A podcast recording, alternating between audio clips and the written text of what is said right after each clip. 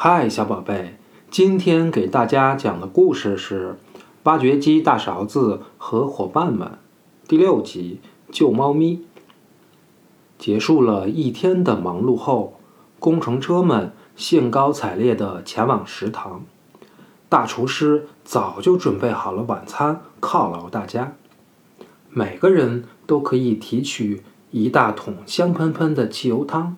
和一块像黄油一样的机油膏，因为工程车都很高大，给他们建造的食堂和餐具也是特别加大的。搅拌车大河马用的一个勺子，就需要两个大厨师一起使劲儿才能抬起来。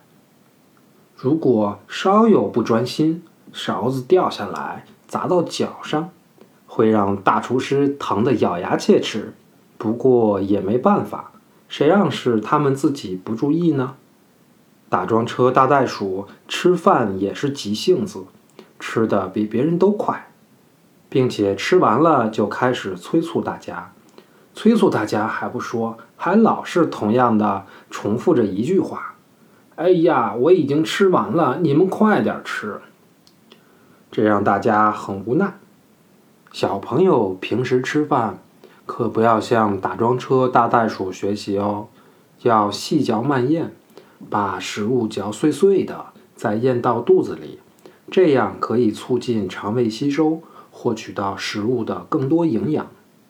搅拌车大河马把手里的最后一小块鸡油膏吃掉后，意犹未尽地擦着嘴巴，又拍了拍大白肚子。我能吃掉一卡车的机油膏，你们信不信？翻斗车小猴子说：“你肯定可以做到，只是你没有一卡车的机油膏。”吃完饭，大家说说笑笑的向停车场走去。只有晚饭的这段时光是工程车们最放松、最惬意的时间。不过今天晚上像是又要变得忙碌起来了。你们听，有声音。大吊车长颈鹿因为比大家长得高，声音是向上飘的，它总能第一个听到新的声音。好像真的有声音，嘘，别说话。喵，喵，是急促的猫叫声，并且应该是一只小猫的叫声，好像是需要帮助，在求救。大家确定方位以后。开始奋力排查，但是还是不敢大声讲话，怕干扰到、吓到小猫咪。因为这条道路两旁有很多施工物品，又是晚上，排查起来比较费力。嘿，好像找到了！挖掘机大勺子兴奋却小声地说：“大家赶紧聚集过来！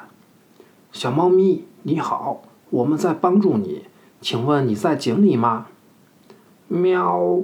我踩在这个井盖上，躲不开，掉在里面了。喵！小猫咪哭得很伤心。收到，收到。小猫咪，你现在不要害怕，我们都在，等着我们救你上来。挖掘机大勺子急得咔嚓咔嚓的直响。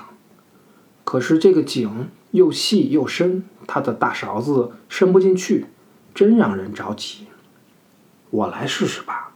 打桩车大袋鼠把它的蓝色大鼻子伸到井下，小猫咪，你跳起来试试看。喵！我的腿摔坏了，没法用力跳。大袋鼠的长鼻子够不到猫咪，急得它直摇头。换我试试。可是大吊车长颈鹿的长脖子被井盖口挡住了，没法伸进去。小猫咪，你在里面躲一躲，我把井盖口扩大一些。挖掘机大勺子向里面喊着：“喵，嗯嗯，好的好的，躲开了。”挖掘机大勺子谨慎地挖着井盖边上的砖土，生怕一个不小心，砖头掉下去砸到小猫咪。挖掘进行得很顺利，没多久，井口就变得大多了。我再试试吧。大吊车再次把长脖子伸到井下，这次没有阻碍了，可以一直向下探去。长颈鹿突然停下了，好像是触碰到了一个毛茸茸球。哈哈，是你吗，小猫咪？喵，是我是我。小猫咪开心地笑了，大家都笑了。